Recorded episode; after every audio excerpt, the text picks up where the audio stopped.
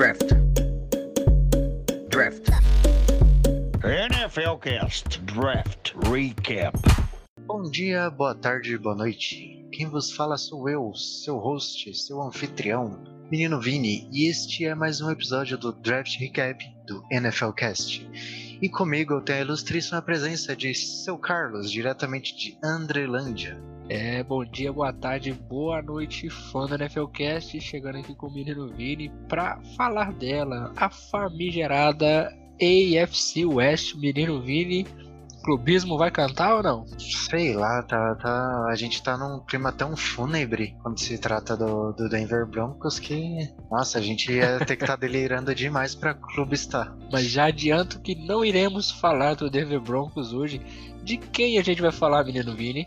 Ah, Cassinão, né, pô? Las Vegas Raiders. É, Las Vegas Raiders, o time do John Gruden, o, o doidão Gruden, faz mais um draft aí nada ortodoxo, né? Exatamente, nosso queridíssimo mascote. Mas, seguindo o bonde, como mudamos a nossa dinâmica, vamos seguir com ela. Para relembrar apenas o pessoal, caso você tenha pulado um episódio ou não se lembre, ao invés de a gente falar de prospecto por prospecto, nós iremos citar o nome de todos os draftados e iremos discorrer melhor sobre aqueles que acharmos de mais interesse ou maior relevância. Beleza, pessoal? Então vamos lá, começando. Na primeira rodada, com a escolha de número 17, o Raiders selecionou o tackle Alex Leatherwood, de Alabama. Na segunda rodada, com a pick de número 43, o Raiders selecionou o safety Trevon Morig, de TCU. Na terceira rodada, com a pick de número 79, o Edge Malcolm Kunz, de Buffalo. E na pick 80, o safety Divin Diablo, de Virginia Tech. Na quarta rodada, já com a pick de número 143, selecionaram o safety Tyree Gillespie de Missouri. Na quinta rodada, com a pick de número 167, selecionaram o cornerback Nate Hobbs de Illinois. E por fim, na sétima rodada, com a pick de número. Ué. Bem, a pick eu não. Pick de número 230, perdão, eu ia falar 130. Selecionaram o center Jimmy Morrissey de Pittsburgh. E essas foram as picks do Raiders. Seu Carlos, vou puxar aqui vou começar falando do Tyree Gillespie. Safety Fale de... do seu menino, menino Vini. Tu menino. falou deste garoto Menino. todo o processo do draft. Conte pra nós o que tu viu de tão especial no garoto. Cara, é um safety old school. O bichão bate, bate forte. Extremamente efetivo contra o jogo corrido. Porém, todavia, entretanto, ele é pequeno e nem tão veloz. Então, seu jogo de cobertura aérea não é muito bom. Não é um cara que você vai querer que seja o seu último homem no campo antes da end zone. Então, assim, a não ser que dê a louca no Gruden, você jamais verá Tariq Gillespie jogando em single high. Muita gente assim não tinha noção dele, até tinha um outro safety de Mizzou que fazia dupla com ele, que agora não me recordo o nome. Todo mundo tinha ele acima do Gillespie. Eu, eu sabia já que o valor do Gillespie era algo entre quarta, quinta até sexta rodada. Ele tem seus graves problemas, porém os positivos dele são extremamente animadores. Ele é um cara assim, hard hitter, é pancada atrás de pancada, é um cara que extremamente esforçado, a ética de trabalho dele é muito boa. E cara, ele foi o único defensive back que conseguiu parar o Kyle Pitts. Acho que ele tem seus méritos. É, o garoto é pra lá de interessante. E assim, os Raiders já tem uma secundária bem interessante. E bem agressiva. Aqui. Bem agressiva, é uma pegada assim, é realmente, acho que agressiva é realmente a palavra aqui. Tu tem Jonathan Abram, tu tem aí o Murray, que a gente ainda vai falar dele, o Damon Arnett também, eu vi de perto é, em Ohio State também, é um cara que tem essa pegada. E talvez o mais porradeiro deles e pouco falado porque não conseguiu tanto destaque no primeiro ano, o, pequenino Amenick Robertson que tinha um estilo que era pauleira, meu amigo e vem para um segundo ano aí também nessa secundária, como tu falou. Toda ela é, gosta de dar porrada, é uma secundária que joga bastante física e eu acho que ele tem um encaixe perfeito aqui. Exatamente, seu Carlos. Inclusive, né, você comentou sobre o Jonathan Abram. Jonathan Abram que o que tem de agressivo tem de burro. Mas é extremamente talentoso.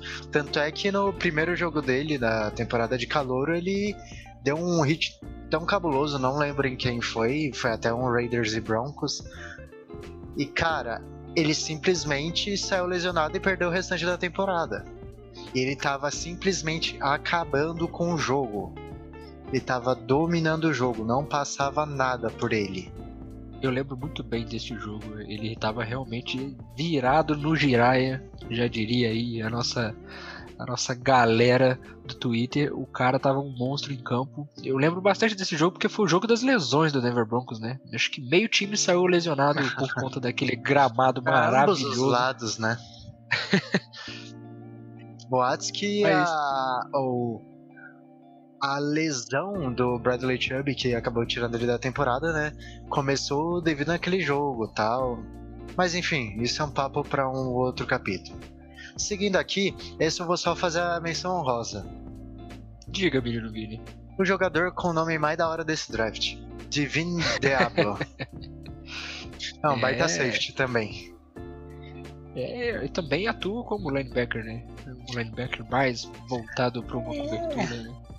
É, é, é. Um jogador assim, que pode ter a sua versatilidade nesse sistema, mas é aquela, é aquela coisa, né? Não espere muita coisa versátil e criativa do Raiders, né? Os caras são meio old school na sua staff. Exatamente. E vale lembrar, antes da gente continuar, que nesse draft o Raiders draftou nada mais nada menos do que quatro defensive backs. Interessante. Minimamente interessante isto. Mas, seguindo é, Os Raiders que, que, assim como a gente já citou, né, no último draft também saíram com dois nomes que hoje são titulares, né, na secundária, que são Damon Arnett e Nick Roberts. Exatamente. Então estão investindo pesado em secundária e numa divisão onde você vai jogar contra Herbert e Mahomes, é bem sensato fazer isso. Exatamente. Mas, seguindo o bonde agora, é, na segunda rodada, com a escolha de número 43, o Raiders selecionou o que para muitos, inclusive para mim, era o melhor safety da classe. Trevon Murig, de TCU. Cara, eu ainda fiquei meio assustado com ele ter escapado do Jaguars. Eu tava crente que o Jaguars ia pegar ele na segunda escolha de primeira rodada que eles tinham. Ou talvez Dallas subindo pro final do primeiro round, algo assim. Eu Mas, vou falar cara, uma coisa aqui que eu acho que tu vai concordar comigo e o ouvinte também. Eu acho que era a, a pick mais certa dada nos mock drafts, junto com, com o nosso querido Zach Wilson em, em Nova York e o Trevor Lawrence e, em Jacksonville. Jags. É, acho que era a pick mais certa que você via, além desses dois QBs nas duas primeiras escolhas, era o próprio Murray em, em, em Jacksonville. Exatamente. Mas aí surpreendeu assim a, a, queda dele. Ele era um cara esperado pro dia 1, né? Igual, igual tu falou, um talento absurdo.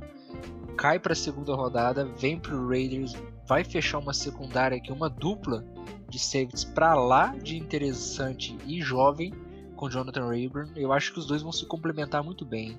Porque o Murray é um cara assim é, que eu acho que vai complementar bastante o jogo do, do Abram, principalmente no, na cobertura. Sim, é, é, acredito até que, por exemplo, o Moreg é um jogador extremamente inteligente, extremamente técnico. Então, basicamente, ele vai ser o cara que vai ficar ali no single high, ele vai ser o cara que vai ficar de olho no end. Então, assim, ele vai liberar digamos assim, o Jonathan Abram para fazer coisas que Jonathan Abram faz. Então, ou seja, pode esperar que essa vai ser a breakout season do Jonathan Abram. Guardem minhas palavras. É isso que eu já ia dizer. É, não esperem um grande brilho, talvez, do Murray no seu primeiro ano, mas sim um, um salto de produção do Jonathan Abram. Sim, senhor. Cara, para mim essa foi a melhor pick do Raiders. Talvez uma das melhores picks do draft. Em termos de, tipo, steel. Valor posicional, né? Perfeito, seu Carlos, perfeito. Mas, eu seguindo acho que é um bom. fit, né? assim, perfeito aqui. Assim como a gente falou do, do Gillis, é, é um cara que tem a cara dessa secundária dos Raiders. É, eu, eu vejo muito encaixe aqui nessa, nessa escolha, nesse jogador pro sistema. E como eu disse, é uma, é uma secundária que é muito agressiva, para lá de interessante e muito jovem também. E também casa com, com uma linha defensiva, um front seven para lá de interessante que eu acho que é bem subestimado aí é, pela galera no- nos últimos anos, nos últimos dois anos, a galera pouco fala. É, os caras têm Kikowski, tem Littleton, trouxeram o Ngakwe, é, trou- é, tem o Clarence Farrell, chegou o Quint Jefferson, que era de Buffalo, Tem o É, Max tem uma- Crosby, tem o Max Crosby, Mad Max. é, esse cara merece um pouquinho mais de amor aí pela, por parte da torcida no geral de NFL. É, porque assim, ele produz demais no pass rush e você não vê falar de Max Crosby entre assim, top 10 pass rushes da liga, e ele é, cara, eu garanto pra você. Nós e os torcedores do Raiders, porque se a Mas gente tá falando isso, é, se a gente tá falando isso que o cara é um monstro, na torcida então nem se fala. E cara, o pessoal que torce pro Raiders tá mais do que certo em elevar o talento do Crosby, encher a bola do cara, porque ele faz jus. E faz jus. O que o cara entrega em campo, sabe, você não, não tem o que pedir a mais, é um cara que não falha em nada. Ele é extremamente excelente contra o jogo corrido, como você disse. É um monstro no pass rush. Sei lá, não Cara, tenho o e, que essa, dizer. e essa DL dos Raiders me chama bastante atenção. O Yannick Ngakwe, Quint Jefferson, Clarence Farrell jogando por dentro e o Max Crosby do outro lado da linha. Assim, tem linhas na NFL melhores, mas não são tantas assim. Tipo, em talento, essa linha aqui é bem, mas bem subestimada. Merece muito mais ser falada é, pelo que ela tem de talento aqui. O Farrell conseguiu aparecer um pouco mais na última temporada. O Talvez precisa precisa siga- jogar bola, né? É, precisa É. parar de jogar com o nome, porque em Baltimore não funcionou muito bem. Mas se ele voltar a ser os caras do. o cara dos dias de, de Vikings, meu amigo, essa DL promete. Muito. É, eu falo assim. Da AFC West, a DL do Raiders é a melhor com até certa tranquilidade. Ah, sem dúvida, sem dúvida nenhuma. É uma, uma DL excepcional e assim, como você já disse, né? Tem depth. Sem Então- dúvida, sem dúvida. Não é porque vai entrar, tipo, certos pacotes com um jogador de rotação que vai decair o nível. Muito pelo contrário. É, e assim, é, é o ponto forte é, que casa com tudo que os Ra- Ravens traz, né? Porque a gente fala desse jogo um pouco mais old school, o sistema mais old school, que é isso daí. Vamos dizer, do lado defensivo da bola, é um, um time forte nas trincheiras e com uma secundária, é, um segundo nível muito agressivo. Eu acho que casa muito bem tudo isso daqui. E assim, se o ataque não funciona como esperado já há alguns anos, essa defesa tem tudo para dar um salto. Sim, senhor. É assim, pessoal, é, quando a gente fala que é uma defesa bem old school e tal. Assim, por mais que seja o Raiders, tem gente que pode entender que a gente tá desmerecendo, tá Não, falando que é ruim. disso. Longe disso, a defesa do Raiders é excepcional. Old school que a gente quer trazer aqui e dizer é o lado bom do old school, não que é algo ultrapassado. É aquelas defesas Exato. que jogam é, sendo porradeiras, com linhas defensivas pra lá de, de sólidas e, e ganhando os jogos nas trincheiras ali. É, é o lado bom de ser old school, vamos dizer assim. Pra ser honesto, a única coisa que eu questiono mesmo nesse time do Raiders não é nem o ataque em si. É o John Gruden mesmo. Talvez. Muita gente fala, né, que o Derek Carr é a âncora desse time. Isso, aquilo, churiço. Não, pra mim é o Gruden. Eu discordo por muito, porque assim. 49ers chegou no Super Bowl e teve chances reais de vencer o Kansas City Chiefs com o Garoppolo de quarterback. E o Derek Carr é anos luz melhor do Como que a o gente gosta de brincar aqui, ó, outro cara que chegou no, no Super Bowl é, é o quarterback que joga de rodinhas. De quem estou falando, menino Vini?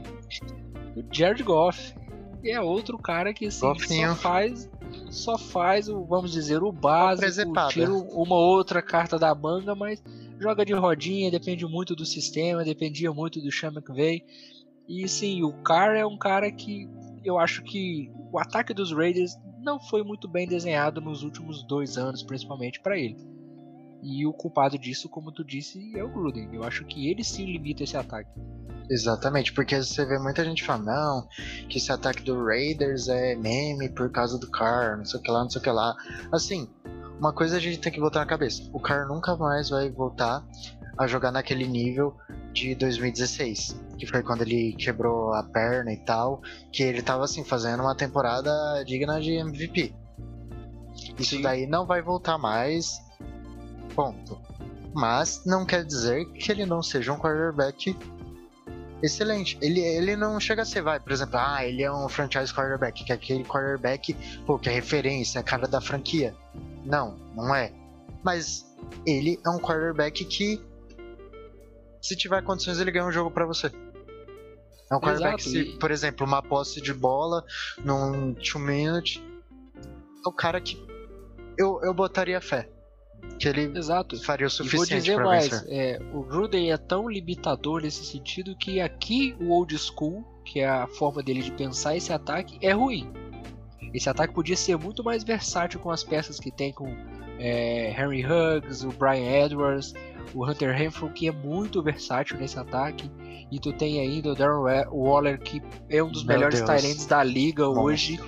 É, Josh Jacobs, que saudável é um monstrinho. Então tu poderia montar esse ataque de uma forma muito mais versátil, principalmente em, em relação aos recebedores, já que você não tem aquele recebedor número um de fato, aquele cara grande, aquele perfil de recebedor número um mesmo.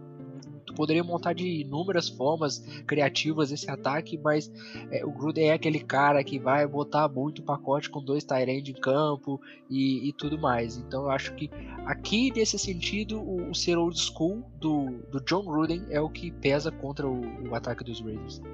Exatamente. Mas, seu Carlos, a gente já elogiou bastante e tal.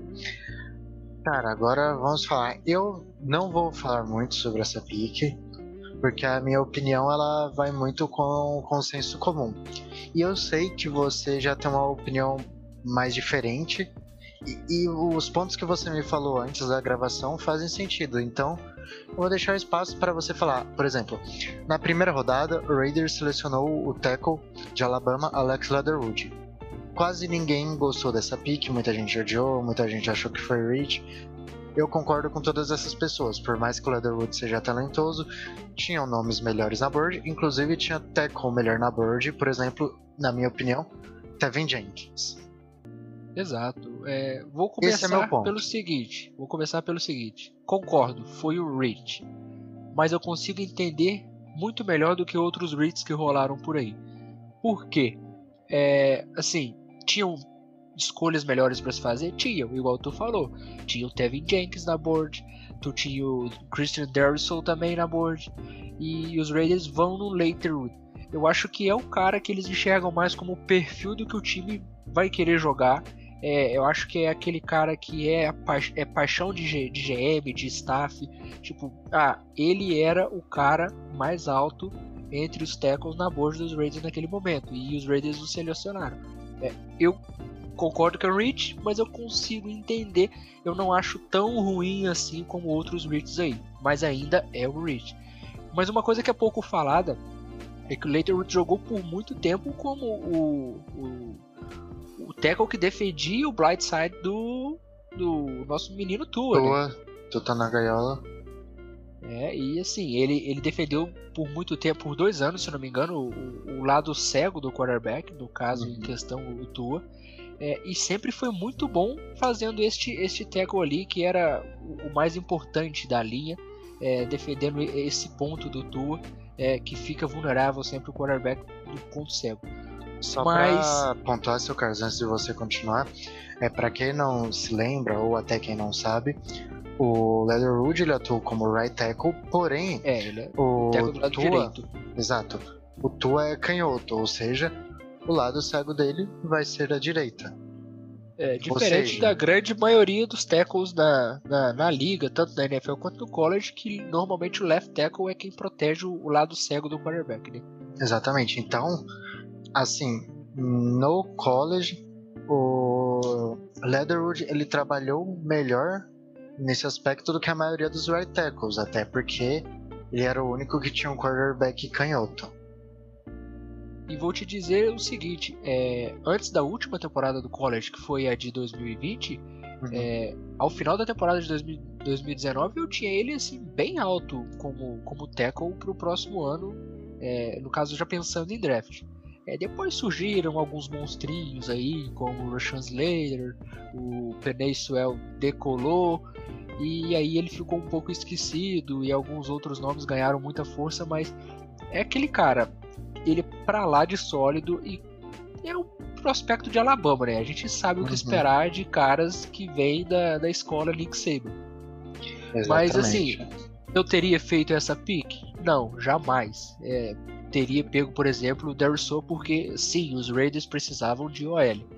Mas eu teria pego até jogador de outra posição aqui ao invés do, do Leiterwood. Por exemplo, eu acho que uma boa pick aqui seria é, o próprio Caleb Farley. É, eu acho que era a cereja do bolo para essa secundária assim elevar o nível de uma forma assim, bem, bem interessante. É, mas é como eu disse, eu consigo entender o que os Raiders pensaram aqui, porque eles tinham Colton Miller do lado esquerdo como tackle, Incognito, é, James e Denzel Good pelo meio da linha, e faltava o, o, o right tackle. Então por que não trazer um right tackle que era realmente seguro e sempre jogou como right tackle e já protegeu o ponto cego de um quarterback? É, eu consigo entender é, de alguma forma essa pique aqui sim. Faz sentido, seu Carlos. Eu entendo seu ponto. Porém, assim, não concordo tanto. Agora você falando melhor, concordo em certos aspectos, porém ainda acho que foi patifaria. Mas, ok. É, como eu disse, Mo- eu concordo que é rich, eu digo que não faria, mas eu consigo entender a linha de pensamento dos Raiders, vamos dizer assim. É, consigo entender. Justificativa. John Gruden no comando. É, seguiu o padrão John Gruden de drafts aí nos últimos anos de não vamos entender a sua pick de primeira rodada, John Gruden. É, é isso. É, escola Mike Mayock de especialista de draft. Mike Mayock que antes de, de ir pro Raiders, quando era analista da NFL Network, não errava uma. Sabe Deus o que É. acontece com ele no Raiders. Tanto é que muita gente tremeu na base quando ele assinou com o Raiders. É, botou medo numa galera aí, mas então vem um mostrando esse resultado aí. Eu acho que tem muito do John Gruden nesse papel aí de. Acho que ele não consegue realmente é, é, impor os pensamentos dele como analista e tudo mais, porque a gente sabe que o Gruden é um cara de personalidade um tanto quanto difícil, vamos dizer assim. Já, já é conhecido esse lado dele. E segundo rolam rumores, a gente não sabe é, se realmente é verdade. Tem uma certa rixa nessa, nessa frente do time lá é, quando o assunto é draft, né? Sim, senhor. Mas, seu Carlos, acredito que esta é a hora das considerações finais. É, eu acho que não tem muito mais o que falar aqui dessa classe dos Raiders. Como a gente disse, eu acho que o principal ponto é essa defesa. Eu acho que vai subir consideravelmente de nível nesse ano de 2021 e vai dar muita alegria para a torcida dos Raiders. É, agradecer aí o ouvinte por estar com a gente mais uma semana e dessa vez, como o menino Vini já fez algumas outras vezes, é só agradecimento mesmo. Muito obrigado a todos pela audiência. É isso aí, pessoal. Novamente, repetindo as palavras do seu Carlos. Muito obrigado pela sua audiência. E nós ficamos por aqui. Até mais.